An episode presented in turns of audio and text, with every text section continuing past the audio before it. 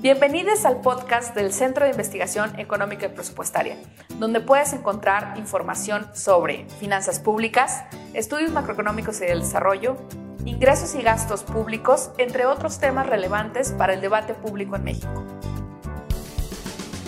Hola, ¿qué tal? Sean todas bienvenidas y bienvenidos a En Tres Palabras, su podcast de confianza en temas de finanzas públicas. Mi nombre es Kareli Bastidas y a nombre de Emilio Sánchez les doy la más cordial bienvenida a este nuevo episodio. En este episodio nos acompaña Erika Yasmín Ortega, quien es directora general de presupuesto de la Secretaría de Finanzas de Guanajuato. Erika, muchas gracias por acompañarnos. Muchísimas gracias a ustedes por la invitación aquí a la orden. No, al contrario. Y también nos acompaña en esta ocasión Emilio Sánchez, quien es investigador de finanzas públicas locales del CIE. Hola, Kareli, ¿qué tal? Me da mucho gusto estar ahora del otro lado de la trinchera del podcast. Claro, porque pues ya te hemos escuchado como moderador, pero bueno, en esta ocasión que vamos a hablar precisamente del gasto federalizado es que contamos con estos invitados de lujo. Y antes de entrar en tema, me gustaría que primero nos pusieran un poquito en contexto para aquellas personas que mm, quizá no saben concretamente qué es el gasto federalizado y para quienes sí saben, pues recordarlo un poco, ¿no?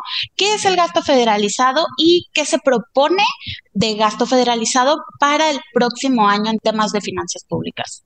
Sí, claro, Kareli, como tú bien dices, el gasto federalizado, para empezar, este, vale la pena mencionar que es el componente más importante del gasto neto total. Este representa tan solo el 29.3% del gasto total y 7.7% del PIB. Ahora, el gasto federalizado se compone principalmente en tres componentes. Uno es el gasto no programable, que son las participaciones, que, es como una caja negra, ¿no? Porque es un gasto que los estados pueden ejercer de manera libre y este, este representa el 50% del gasto total del federalizado y un crecimiento del 14.1%. Por el otro lado, tenemos el gasto programable, que es, ahí entran las aportaciones. Esta, estos son programas que el gobierno este, asigna para las entidades federativas que tienen algún fin en específico, ¿no? Entonces, por eso es programable. Y este se compone del 38% del gasto federalizado total y tiene un crecimiento del 6.1% con respecto este, a 2022. Y por el otro lado, que es el otro componente más este, grande del gasto federalizado, son los convenios, que estos son convenios con las secretarías de, de Estado que, de la federación que tienen con las entidades este, federativas, ¿no? Y este está compuesto nada más del 5%. Ahora, de manera general, como ya te había mencionado, el gasto federalizado está compuesto del 29.3% del gasto neto total y este tiene un crecimiento de 9.9% con respecto a 2022. Entonces, este año todavía se reafirma que el gasto federalizado es un componente muy importante y una prioridad para el gobierno federal. Sí, efectivamente, Leo, este es uno de los recursos que mayor aportación tiene para cada uno de los estados, nos permite tener esa cobija para cubrir las políticas públicas de cada uno de los estados y de los municipios. Entonces, eh, al ser esta, esta fracción más preponderante, pues nos obliga a tener también esa autonomía fiscal, ir peleando con esa autonomía fiscal por parte de los estados que permitan tener un gasto eh, de autónomo, pero también este, equitativo un poquito con, con toda una de las políticas públicas y atender las prioridades de cada uno de los, de los estados.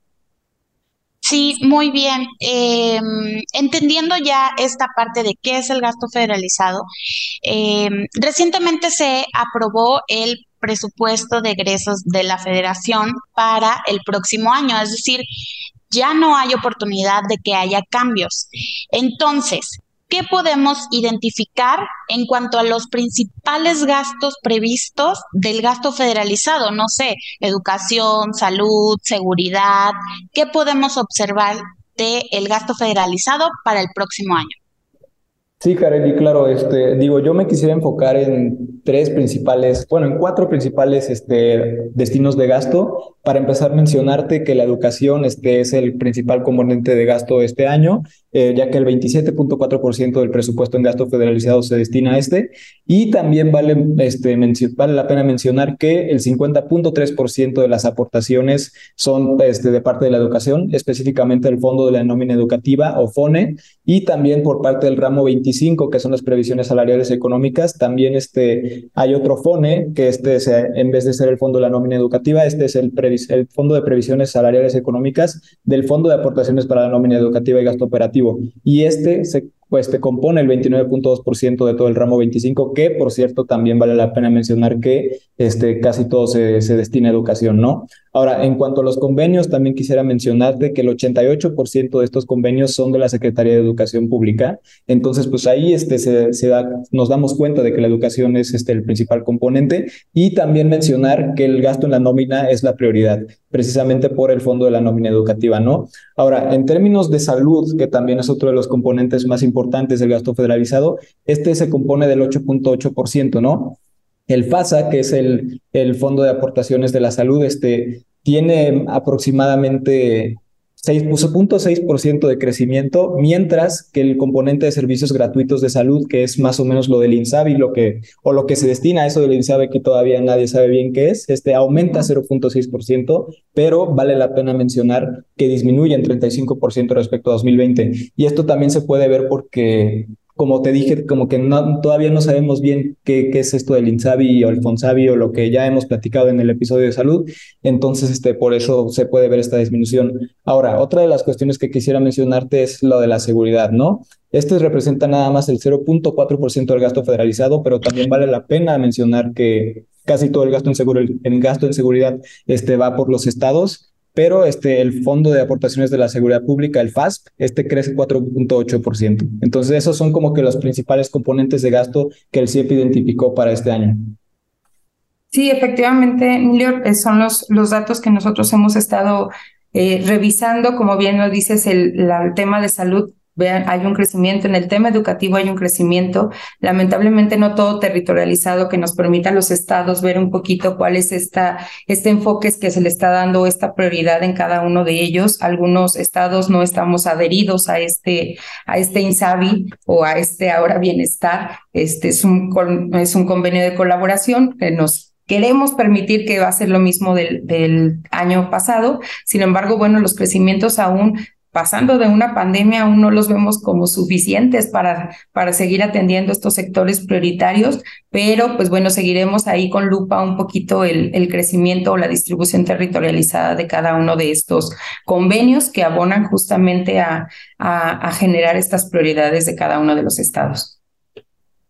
Muy bien, y es que el tema de los estados no puede hablarse de la misma manera para todos, ya que pues cada estado tiene sus características y dependiendo de esas características es que pues como mencionaba Erika, tienen la autonomía de ejercer em, este gasto federalizado, ¿no? Eh, ahora, me gustaría saber y que supieran quienes nos están escuchando en este momento, ¿cuáles son los estados que recibirán más recursos en 2023?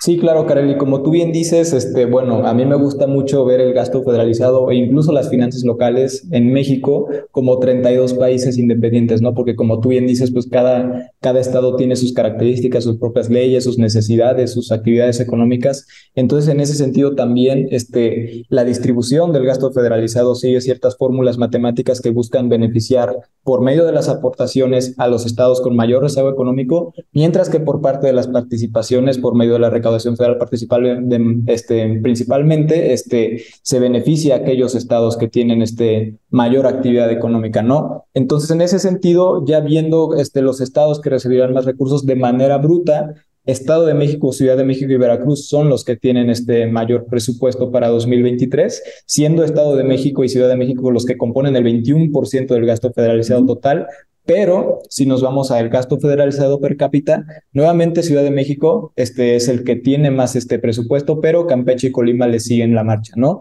Ahora, también este, siguiendo lo que les dije de, las, de cómo se distribuyen las participaciones y las aportaciones, en términos per cápita, este, en cuanto a participaciones, Ciudad de México, Tabasco y Campeche son los que tienen este, mayor recepción de estos recursos. Y como les dije, probablemente es porque su actividad económica ha sido muy dinámica, sobre todo en Tabasco y en Campeche, sobre todo con las cuestiones petroleras, porque también vale la pena mencionar que en la recaudación federal participable uno de los componentes más con mayor crecimiento, que es de aproximadamente el 14%, es de los recursos de hidrocarburos, ¿no? Entonces eso va alineado más o menos con lo que estamos viendo. Y por el otro lado, los que tienen más aportaciones per cápita son Guerrero, Oaxaca y Campeche, ¿no? Entonces este, ahí también podríamos decir que son estados que probablemente necesiten mayor apoyo en cuanto a al, estado económico que tienen para, previsto para 2023, entonces por eso reciben mayores aportaciones. Ahora aquí, este, y yo quisiera escuchar mucho la opinión de, Erika, porque en el CIEP identificamos que Guanajuato es el estado que mayor crecimiento tendrá con respecto a 2022 en cuanto a gasto federalizado total. Entonces, no sé si Erika nos pudieras este, comentar por qué crees que, que Guanajuato va a tener este crecimiento para 2023. Sí, muchas gracias. Aquí sí me, me, gustaría partir de una idea. Este crecimiento se da principalmente o, este gasto federalizado importado para Guanajuato, está en 99 mil millones de, pesos, eh, está enfocado en un escenario económico bastante optimista, ¿no? O sea, Recordemos que prácticamente eh, el mayor porcentaje viene del recurso participable, donde sí se ha hecho una gestión recaudatoria, pero también estamos partiendo que este recurso va a llegar de un de unos ingresos tributarios, de un, de un panorama y un escenario económico bastante diferente a lo que nos marcan los analistas. Entonces, es cuando se vuelve la pregunta a si realmente es un crecimiento real este gasto para, para cada uno de los estados, porque estamos partiendo de una inflación del 3%, de una, de una plataforma este, petrolera un poquito ambiciosa a la que realmente se está presentando. Entonces, ¿Qué nos toca a nosotros como Estado ser un poquito más conservadores en esta situación o en esta, en esta perspectiva económica?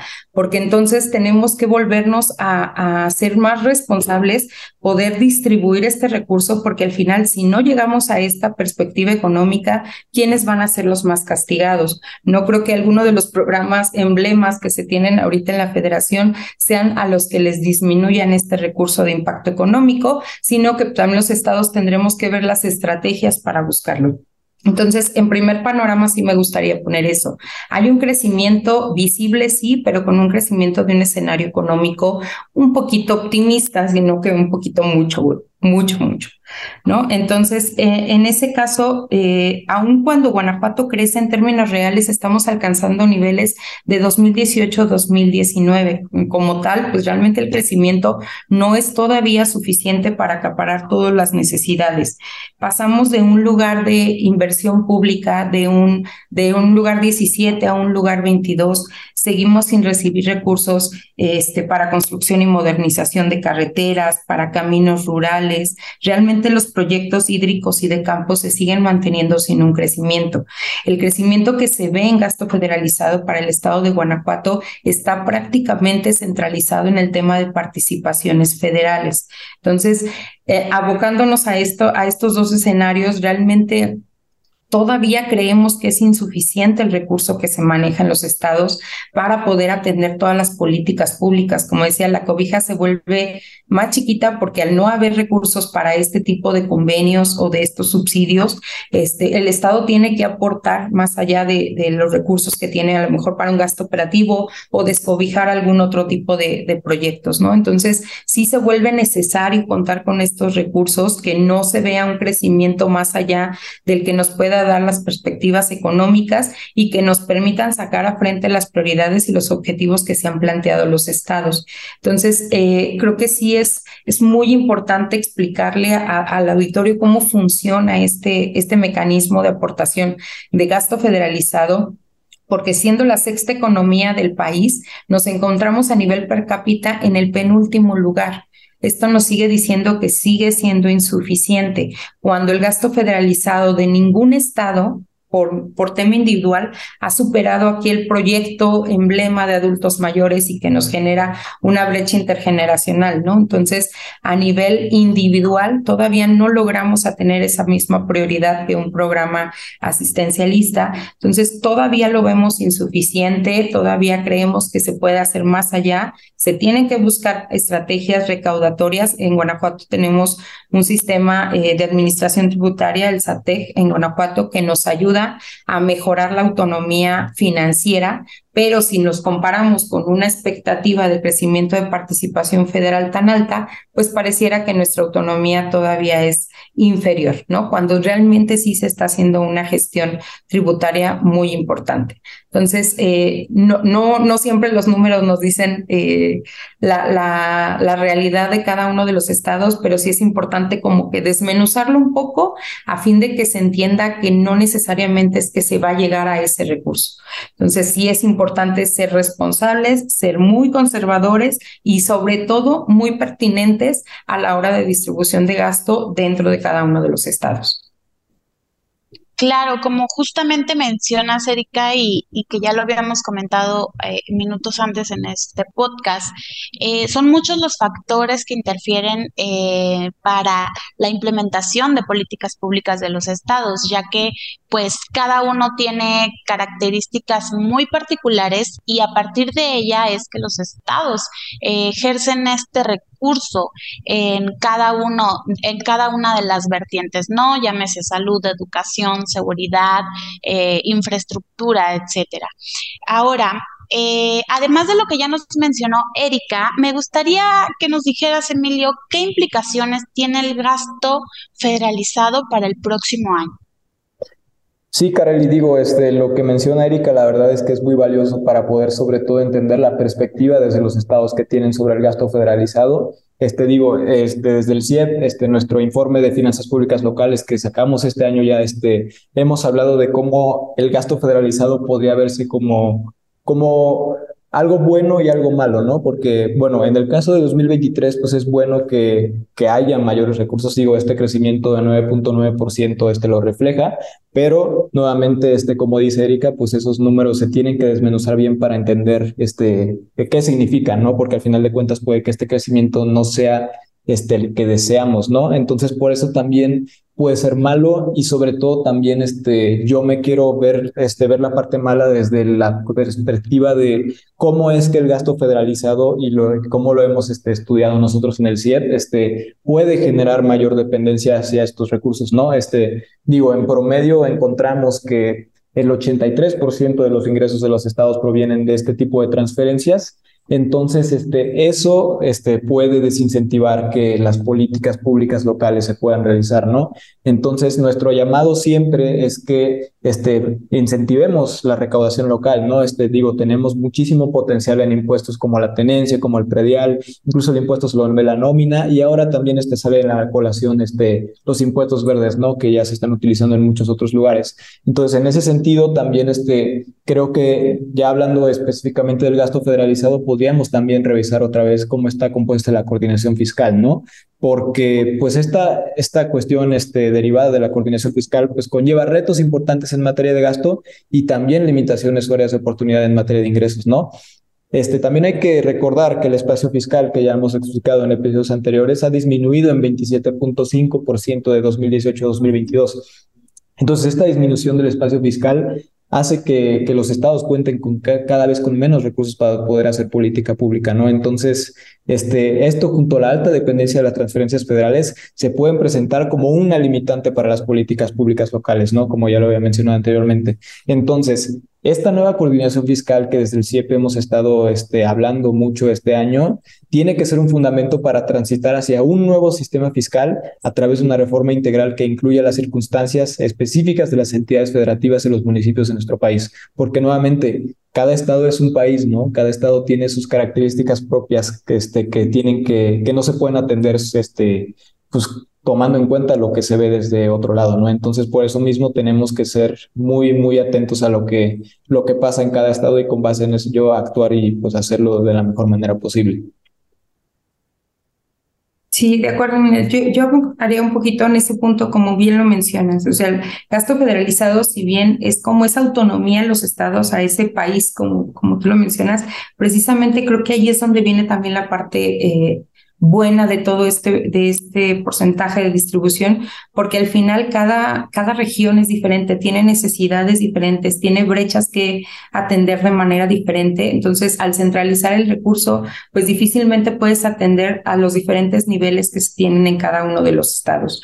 Entonces, desde el interior también aprendemos a conocer y sobre todo a evaluar los programas presupuestarios que tenemos dentro de los estados. Entonces, eso nos va a permitir esa evaluación a los aspectos susceptibles de mejora que se tengan que generar de esas evaluaciones para que podamos eh, crecer como de forma coordinada pero, y no aislada, pero sobre todo atendiendo las necesidades que más intervienen en cada uno de los estados. Muy bien, y pues después de entender un poquito más cómo se compone el gasto federalizado, cuáles son las implicaciones y lo que hay que considerar para el ejercicio del gasto federalizado, eh, como es costumbre en este podcast, me gustaría que dijeran en tres palabras, ¿cómo calificarían el gasto federalizado para 2023? Bueno, yo, Carelli, lo calificaría como agridulce, dependiente y desincentivador. Digo, yo lo vería como un tanto muy optimista, este, desequilibrado hasta cierto punto y todavía lo veo insuficiente. Muy bien, pues ahí lo tienen. Recuerden que para entender un poco más de finanzas públicas locales, les invitamos a visitar el micrositio finanzaslocales.ciep.mx, además de que en nuestra página web CIEP.mx podemos encontrar múltiples investigaciones en torno a este importante tema. Muchas gracias, Erika. Muchas gracias, Emilio. Los despedimos de esta emisión de En Tres Palabras, su podcast de confianza en temas de finanzas públicas. Hasta la próxima.